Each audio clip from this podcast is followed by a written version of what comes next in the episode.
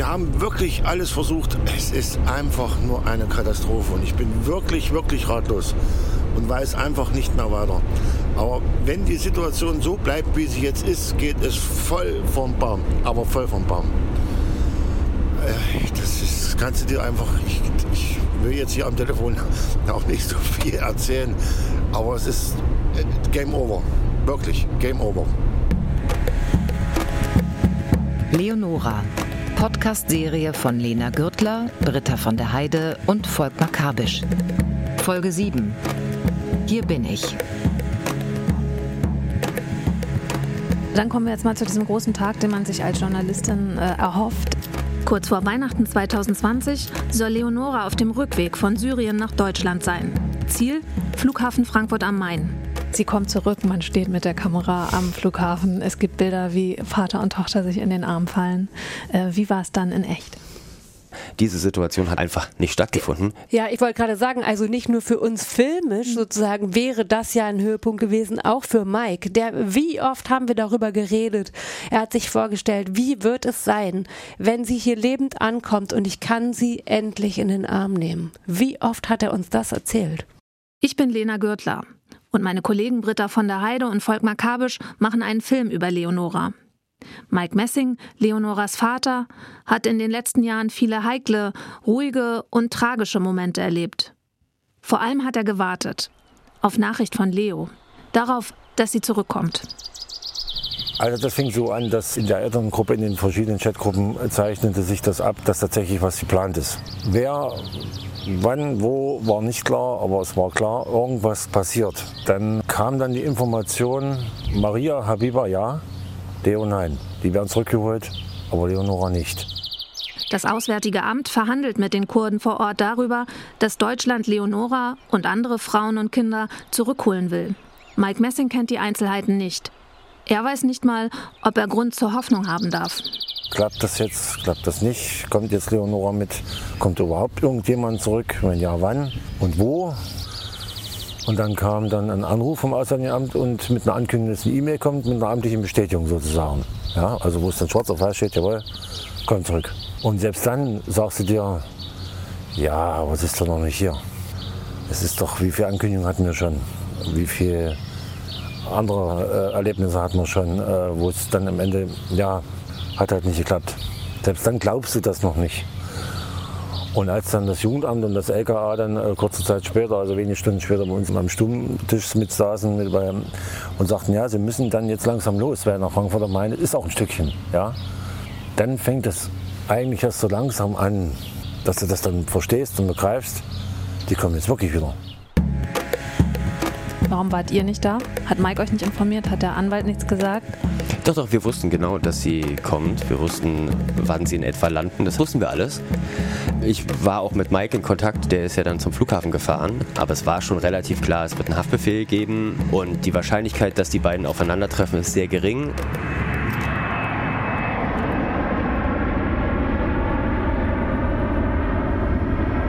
Und als das Flugzeug mit Leonora landet, da wurde ich gleich vom LK empfangen von meinen Fallleitern. Ne? Alle waren halt maskiert und äh, ich stand dann da. Leonora Messing ist wieder in Deutschland. Nach fast vier Jahren im Islamischen Staat und im Krieg und zwei Jahren Gefangenenlager in Nordsyrien. Am 20. Dezember 2020 kommt sie in Frankfurt an. Ich musste mich entkleiden, nochmal neue Sachen anziehen und dann habe ich halt meinen Haftbefehl vorgelesen bekommen. Und du denkst dir so, ja, ist okay, ich unterschreibe und gehe mit. Wir durften nicht auf dieses Flughafengelände durften nicht parken, wir mussten außerhalb stehen. Und dann wurden das dann immer mehr Journalisten, die draußen rumschlichen. Und da wusste ich dann, es ist tatsächlich so, irgendwer kommt auf jeden Fall zurück, weil die wissen ja irgendwas, ja. Und dann durften wir dann reinfahren, mussten hinter den Bundespolizisten hinterherfahren, die sind vorne weg. Und irgendein Dienstgrad sowieso kam dann hat gesagt, ja, also äh, Leonora hat er, glaube ich, gesagt, ja, Leonora ist äh, festgenommen. Ich sag, können wir sie sehen? Nee, geht nicht. So, gut, sagen, unsere Enkeltochter, die hier fahren sie hinterher, die Kollegen bringen sie hin, aber es kann noch einen Moment dauern. Und dann hieß es halt, ja, von dem Kind jetzt bitte verabschieden, ihre Eltern sitzen im Nebenraum, so, das musst du ja auch mal überlegen, ne? Also dein Papa und deine Mama, die sitzen da nebenan. Aber Hallo sagen oder so ging auch nicht. Also ich durfte die auch gar nicht sehen und die mich nicht. Ja, und dann kommst du dann in den Bereich der Bundespolizei, wo dann die ganzen gepanzerten Fahrzeuge da noch stehen und du denkst, ach du Scheiße. Naja, hier bist du genau richtig, ne? Alles so nackte, kalte Betonwände. Und dann stehst du dann da, musst äh, wieder warten.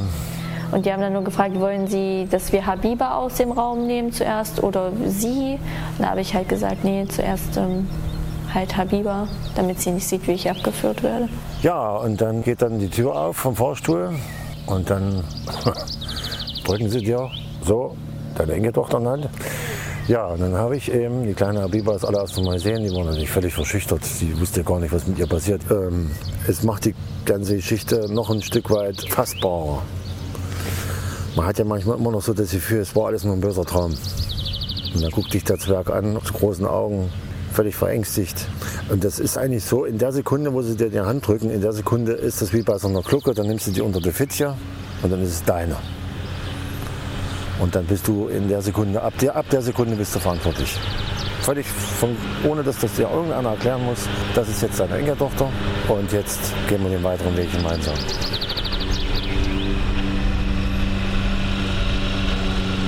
Ist es schlimm, wenn ich jetzt rübergehe und ihn umbringe? Das würde ich als einen klassischen Mike Messing-Moment bezeichnen. Sein Talent, schöne, traurige oder schwere Momente mit einem Lachen aufzulösen. Der Mann mit dem Rasenmäher ist der Nachbar. Er überlebt. Nein, wir machen das äh, irgendwie, was weiß ich, erwürgen oder irgend sowas. Statt einer Tochter und zwei Enkelinnen hält er am Flughafen nur Habiba im Arm. Maria, Leonoras jüngere Tochter, hatte im Flugzeug gekrampft. Hat man halt gemerkt, wie sie angefangen hat so zu zittern. Und dann hat sie angefangen, sich richtig schlimm zu übergeben. Und dann fing das eigentlich an, dass sie nur noch so gezuckt hat mit dem Kopf halt, nur noch in eine Richtung geschielt hat.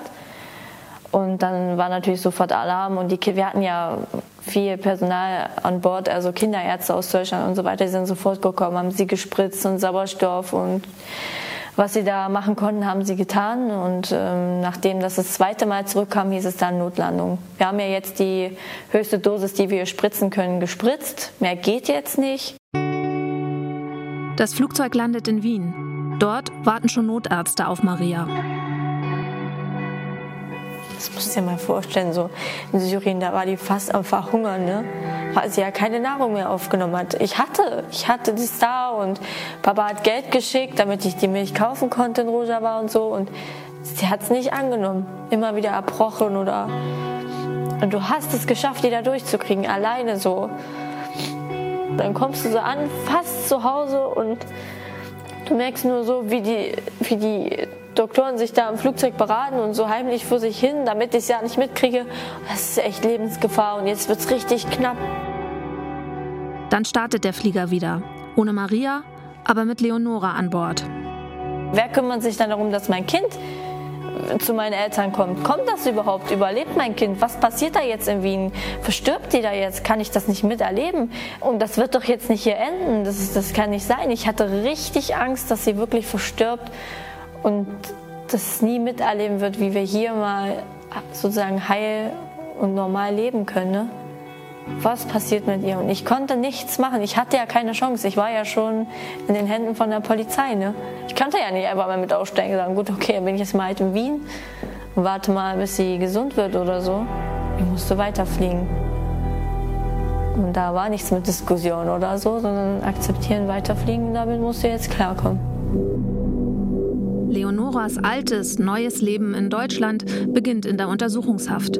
Die Vorwürfe lauten Mitgliedschaft in einer Terrorvereinigung, Verstoß gegen das Kriegswaffenkontrollgesetz und Beihilfe zu einem Verbrechen gegen die Menschlichkeit wegen Sklavenhaltung. Kurz vor Silvester besucht Mike Messing Leonora das erste Mal. In der U-Haft im Roten Ochsen in Halle. Ah, das war, wie soll ich das beschreiben? Ziemlich deprimierend so wieder aufeinander zu treffen, ja. Hinter einer Glasscheibe, wegen Corona und wegen Sicherheitsmaßnahmen nicht anfassen, dies und das, sondern nur Hallo Papa und Hallo durch so eine Glasscheibe. Weil du, du hast ja immer so eine Vorstellung, dass du irgendwann Papa wieder siehst und dann springst du so in seine Arme rein. So, so war das halt leider nicht. Aber trotzdem natürlich gleichzeitig wunderschön. Aber gleichzeitig auch noch schmerzhafter, weil du, denk, weil du dir dann so denkst, boah, wie lange muss ich denn jetzt noch warten oder was passiert jetzt, bis du Papa mal wieder so in Freiheit siehst und richtig umarmen setzt und richtig mit ihm sein kannst. An dem Tag ist Volkmar mit der Kamera dabei. Nicht im Gefängnis, aber vor dem Gebäude. Mike Messing kommt ihm übermüdet lächelnd entgegen. Na, erzähle mal. Ja, groß geworden ist er. Wirklich groß und, dünn. Und äh, ja, so völlig normal.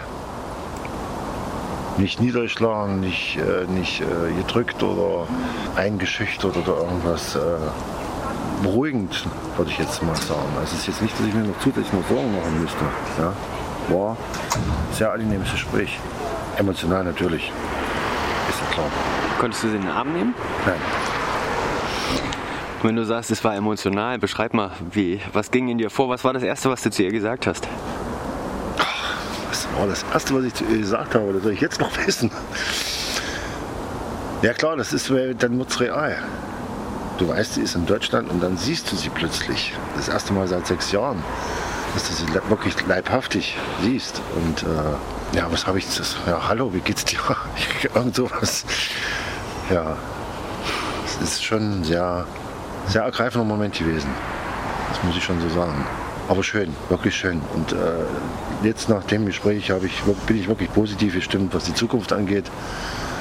Äh, dass wir auch das meistern und dass sie, äh, so ist zumindest der erste Eindruck, äh, auch dazu bereit ist und das auch schafft. Egal was kommt. Es gibt dieses Interview, du konntest natürlich nicht mit rein, alles klar, aber es gibt dieses Interview, er kommt da raus. Er sieht ein bisschen müde und leicht gealtert aus, finde ich in dem Moment. Gut, es war auch früh sowieso, und aber ja, also man sieht, dass er irgendwie was durch hatte. Und trotzdem fand ich das Interview, also das, was er dann gesagt hat, seltsam emotionslos. Also Mike ist immer für mich an, an Stellen emotional, wo ich das nicht so erwarte. Und dann in so Momenten, wo man denkt, okay, na jetzt weint er vielleicht doch mal vor der Kamera oder ähm, ist er so, so ganz gefasst auf so eine komische Art und Weise. Oder wie hast du das empfunden, das Interview? Erinnerst du dich daran? Ich erinnere mich daran. Ähm, das hat mich jetzt nicht überrascht, dass er da, sagen wir mal, relativ emotionslos war. Ähm, erstmal ist die Situation jetzt auch keine, in der er sich irgendwie wohlfühlt, weil er steht einfach vor diesem Backsteinbunker, der ein Gefängnis ist, auf der Straße. Und man darf auch nicht vergessen, die Tage davor waren für ihn einfach auch richtig hart. Da kommt dieser Flieger. Der kommt zu spät, weil Zwischenlandung, weil nämlich seine Enkeltochter in Wien aus dem Flieger gebracht wird und zwar direkt ins Krankenhaus. Keiner weiß, wie geht's der wirklich, äh, wie schwer ist sie verletzt oder erkrankt oder was auch immer. Dann kommt also sozusagen von zwei Enkeln kommt eins an. Das Treffen mit der Tochter findet nicht statt. Dann kommt er nach Hause, hat natürlich die Bude voller Leute, alle wollen das Kind sehen und so weiter. Und Habiba sprach kein Wort oder wenig. Und ähm, wenn dann Kauderwelsch in verschiedenen Sprachen, so ein bisschen Arabisch, ein bisschen Englisch, ein bisschen Deutsch, ein bisschen was weiß ich. Und dann am 23. glaube ich, 23.12., also einen Tag vor Weihnachten, ist er dann nach Österreich gefahren und hat, oder an die Grenze zu Österreich und hat die zweite Enkeltochter abgeholt, wissend, dass es der gar nicht gut geht. Tja, wir das Beste hoffen. Du wolltest nicht mehr weinen. Ja, ist auch das letzte Mal, versprecht's. Ach, Mike Messing steht an einer Schranke vom Bundesgerichtshof in Karlsruhe, als er seine Fassung verliert. Hier hat Leonora knapp drei Wochen nach ihrer Rückkehr nach Deutschland, Anfang Januar 2021, einen Haftprüfungstermin. Unter seiner Winterjacke trägt Mike ein Jackett und eine blau-weiß-grau gestreifte Krawatte. Volkmar neben ihm klopft ihm auf die Schulter. Zusammen mit Britta sind sie morgens um fünf in Breitenbach losgefahren. Ohne zu wissen, ob Leonora heute wirklich vorläufig freikommt. Auch ihr Vater soll noch mal vor dem Richter aussagen. wenn der Richter jetzt fragt, wie, Ja. wie stellen Sie sich, Herr Messing, irgendwie Ja. so den Alltag vor? Wie kriegen Sie das hin, dass Ihre Tochter nicht wieder abhaut zu irgendeiner extremistischen Organisation? Hm. Was haben Sie auch dazu gelernt und das äh, soziale Umfeld und so weiter? Das sind ja legitime Fragen. Ähm, Richtig, genau. Also ein, schnellstmögliches Einbi- Einbinden in das normale Leben. Das ist vollkommen klar. Äh, Die Möglichkeiten nutzen, die wir haben, äh, dass sie ihre schulische Ausbildung schnellstmöglichst jetzt beginnt. Ähm, parallel dazu den äh, Führerschein machen, um ihr eine größtmögliche Mobilität zu, zu geben. Was ja dann auch äh, zwingend notwendig ist, Schule muss die schulische Ausbildung, eine Lehrstelle, ähm, halt all diese Dinge. Und dass man sie schon am Anfang, äh, ich sag jetzt mal so ein bisschen beschützt vor äußeren Einflüssen. Aber äh, langfristig muss sie einfach das Leben auch selber stemmen. Also Ich sag mal bildhaft gesprochen, wir stellen ihr das Pony hin, machen den Sattel drauf, helfen ihr beim Draufsteigen, aber reiten muss es dann selber. Und da sind wir wirklich doch im Großen und Ganzen sehr optimistisch, dass das auch wirklich gelingt. Während Mike Messing drinnen vor Gericht aussagt, warten Volkmar und Britta mit der Kamera im Schnee. Zwei, drei Stunden lang. Ein Kleinbus fährt vorbei. Wahrscheinlich sitzt Leonora da drin. Dann geht die rot-weiße Schranke hoch. Mike kommt raus. Neben ihm ein Mann mit Akten unter dem Arm. Und eine schmale Person im schwarzen Anorak mit großer Kapuze. Leonora Messing ist frei. Vorläufig. Jetzt steigt sie schnell und stumm in das schwarze Auto ein, mit dem ihr Vater, Volkmar und Britta gekommen sind. Sie trägt eine schwarze enge Hose und weiße Turnschuhe.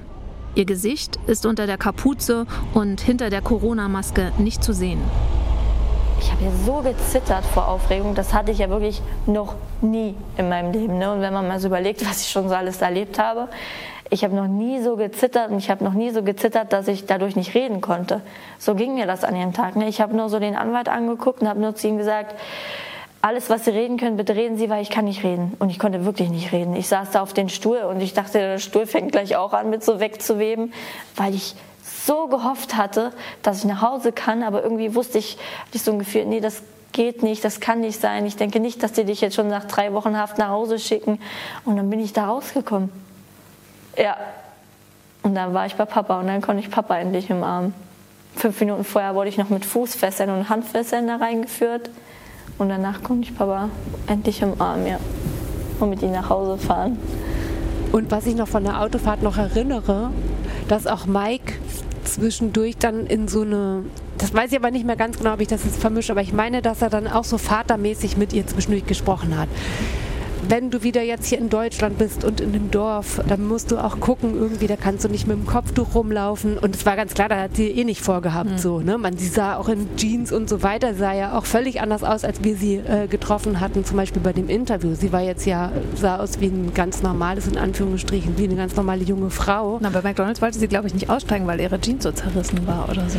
Ja. Meinte sie, sie steigt nicht aus. Ja, das war interessant, ja stimmt. Es, war, es ging doch wieder auch manchmal um das Thema, ähm, sehe ich gut genug aus. Und das fand ich aber interessant, dass äh, Mike dann versucht hat, sie schon so ein bisschen einzuschwören, was sie, ähm, was alles gut wäre und was vielleicht nicht so gut wäre. Möglicherweise auch aus einer Unbeholfenheit, das weiß ich nicht so genau. Und dann kam eben diese Situation, es war klar, die ganze Family wird da sein. So, Leonora, Das überlebe ich nicht. Das kriege ich nach sechs Jahren noch einen Herzinfarkt. Muss ich meine Maske aufziehen? Hallo? Nobel, Nobel! Oh Mann, wir waren auch schon bei McDonalds. Habe ich schon gehört.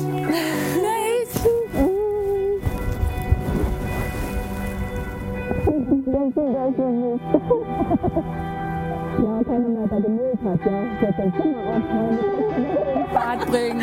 Geht's euch gut? Ja, wir platzen bestimmt bald. Es ist schon dunkel, als Leonora nach sechs Jahren wieder zu Hause ankommt. Auf dem Hof liegt Schnee. Wie damals, als sie mit dem Koffer loszog, den ihr Vater noch extra hingestellt hatte für die Schultheateraufführung, dachte er. Über der Tür leuchtet ein Weihnachtsstern.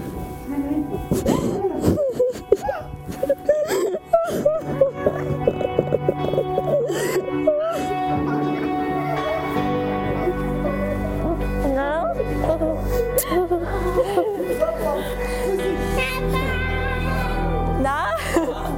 Du bist viel zu groß geworden. Was ist das denn? Das muss er wohl sein. Der Moment mit den anschwellenden Geigen. Ja, hier bin ich. Nur das Problem mit solchen Momenten, sie sehen manchmal besser aus, als sie sich anfühlen. Ich war sowieso überfordert, um ehrlich zu sein, weil ihr auch dabei wart, so das Kamerateam. Äh, Mir hat das ehrlich gesagt nicht so gefallen, weil ich mit mir selber nicht klargekommen bin in dem Moment, mit meinen Gefühlen nicht, weil ich nicht wusste, wie ich mich verhalten soll. Soll ich jetzt überglücklich sein oder soll ich jetzt gerade heulen? Und ich wollte nur noch meine Kinder, also eigentlich nur so meine Kinder. Und ähm, da war da Mama und Oma und meine Tante, so meine wichtigste Person, die ich so, so, so liebe. Und dann aber noch das Kamerateam an meinem Popo, was ja alles so gefilmt hat. Das heißt, boah, wie verhalte ich mich jetzt und was sage ich jetzt und boah, keine Ahnung. Und dann noch äh, der Sekt. So, jetzt warten alle so, trinkt sie jetzt den Sekt oder nicht. Ähm, denkt Oma jetzt schlecht, wenn ich das nicht denke und denkt sich, scheiße, sie ist immer noch radikal oder nicht. So, wo du nur denkst, oh. Ja, aber trotzdem, ja, ich habe einen Schluck getrunken, es schmeckt fürchterlich. Mit Abstand so schrecklich. Nie wieder. So musst du ehrlich sein. Weil wenn man denkt, getrunken, denkt man, ja, ich habe die Flasche da weggeext. Ja, ich habe dann so ein dran genippelt und fertig. Das ist aber einfach nicht meins. Ja, aber letztendlich war natürlich, das war natürlich wunderschön. Jetzt mal zur Seite genommen mit dem, was ich gefühlt habe und gedacht habe, war das natürlich der Moment, auf den ich jahrelang gewartet habe, ja. Natürlich war das komplett überfordernd, aber scheißegal. Ich bin wieder bei meiner Familie, ja.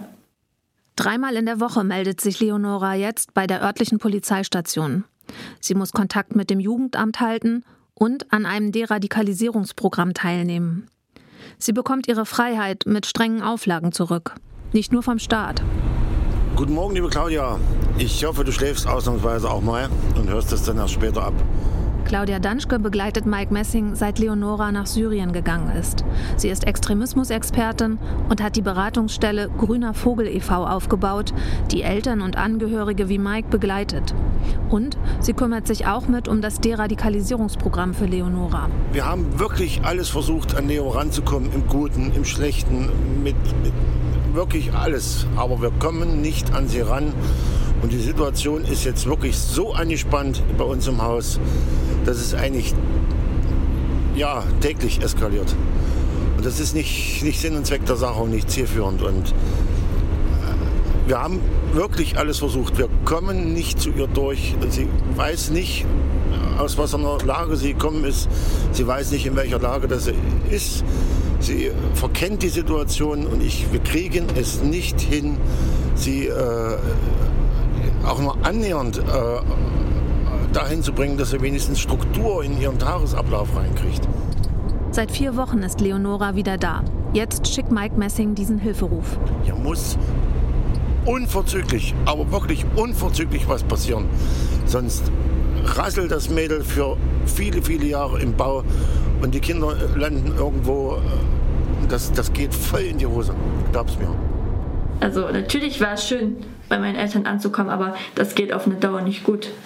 Ganz klar mit zwei Kindern in einem Zimmer, im anderen Haushalt, die halt sechs Jahre so ihre eigene Familie waren. Das war ziemlich schnell zu sehen, dass das nicht lange gut geht. Das sind ja keine komplizierten Sachen. Die soll ja nicht von heute auf morgen Auto fahren können. Sondern es geht ja um ganz einfache, selbstverständliche Dinge wie äh, Ordnung im Zimmer. Also äh, es gibt halt Prioritäten im Leben. Und als junge Mutti ist die Priorität ganz einfach die Kinder. Ganz einfach. Natürlich habe ich meine Kinder alleine erzogen und ernährt in Syrien, aber das ist halt Syrien und hier ist Deutschland und ich habe in diesen vier Monaten Deutschland so viel Papiere, wie ich in sechs Jahren Syrien nicht hatte ne? und Anträge und ich komme ja hier an, fange von ganz von vorne an, ich muss mich anmelden, ich muss so viel klären, manchmal hängt so viel von einem kleinen Papier ab und wenn man dann halt nicht klarkommt, äh, ist man aufgeschmissen. Ne? Das ist ja ein ganz anderes Leben. Ne?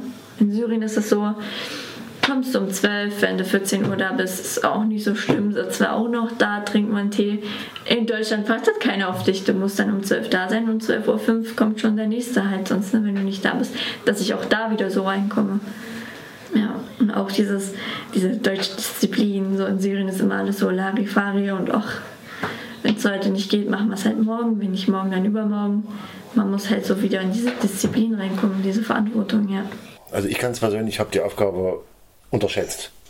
Die Aufgabe, also Leo ähm, zu helfen, also diese Dinge, die sie erlebt hat, zu verarbeiten und mit ganz einfachen Sachen wieder so in den Start und Leben zu finden, Struktur in den Alltag zu bringen, äh, Aufstehzeiten, Essenszeiten, wann kann ich duschen, wann kann ich nicht duschen, wann wasche ich was, wie, mit welchem Waschmittel und ähnliche Dinge. Und äh, so, dass wir jetzt wirklich ja, Hilfe brauchen, im wahrsten Sinne des Wortes.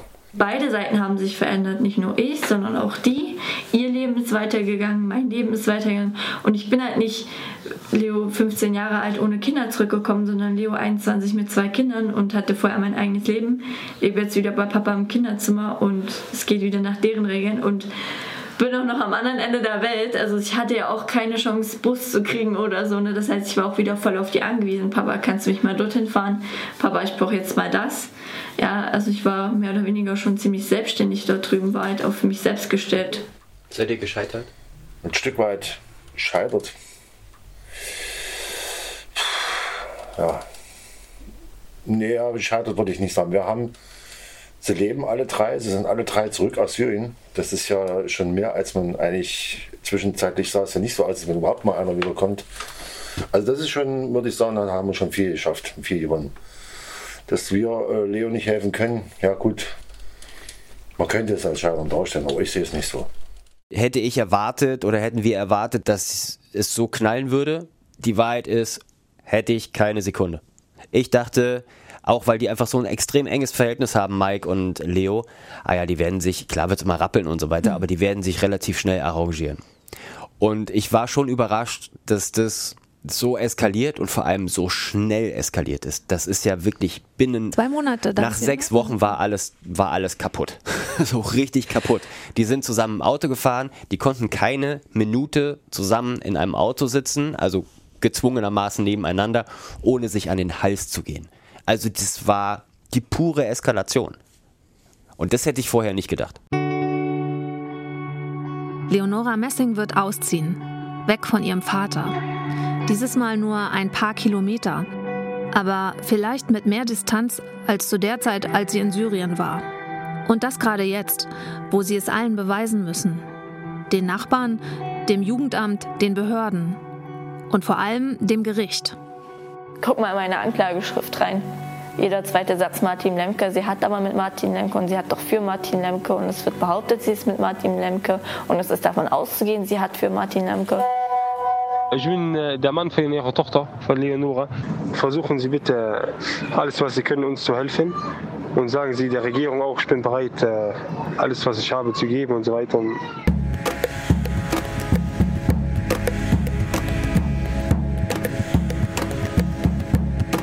Leonora. Podcast-Serie von Lena Gürtler, Britta von der Heide und Volkmar Kabisch. Es sprach Lena Gürtler. Technische Realisation Christian Alpen und Katrin Bollin. Regie Nikolai von Koslowski. Redaktion Ulrike Thoma und Thilo Guschas. Eine Produktion des Norddeutschen Rundfunks 2022.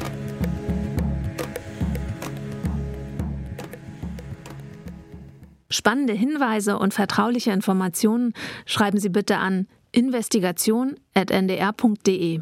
Feedback an radiokunst.ndr.de. Und ich habe noch einen Podcast-Tipp für Sie und euch. In Heimkehr erzählen meine Kolleginnen Lisa Maria Hagen und Mariam Nori die Geschichte von Oliver, Marvin und Ferhat. Alle drei sind nach Syrien zum IS gegangen. Nur Oliver ist wieder zurückgekommen. Wie verarbeitet er die eigene Schuld? Wie gehen die Familien von Ferhat und Marvin mit dem Verschwinden ihrer Brüder und ihrer Kinder und Enkel um? Die Geschichte erzählen Hagen und Nori in einem Film und in einer Audioserie. Heimkehr Leben nach dem Terror. Als Podcast in der ARD Audiothek.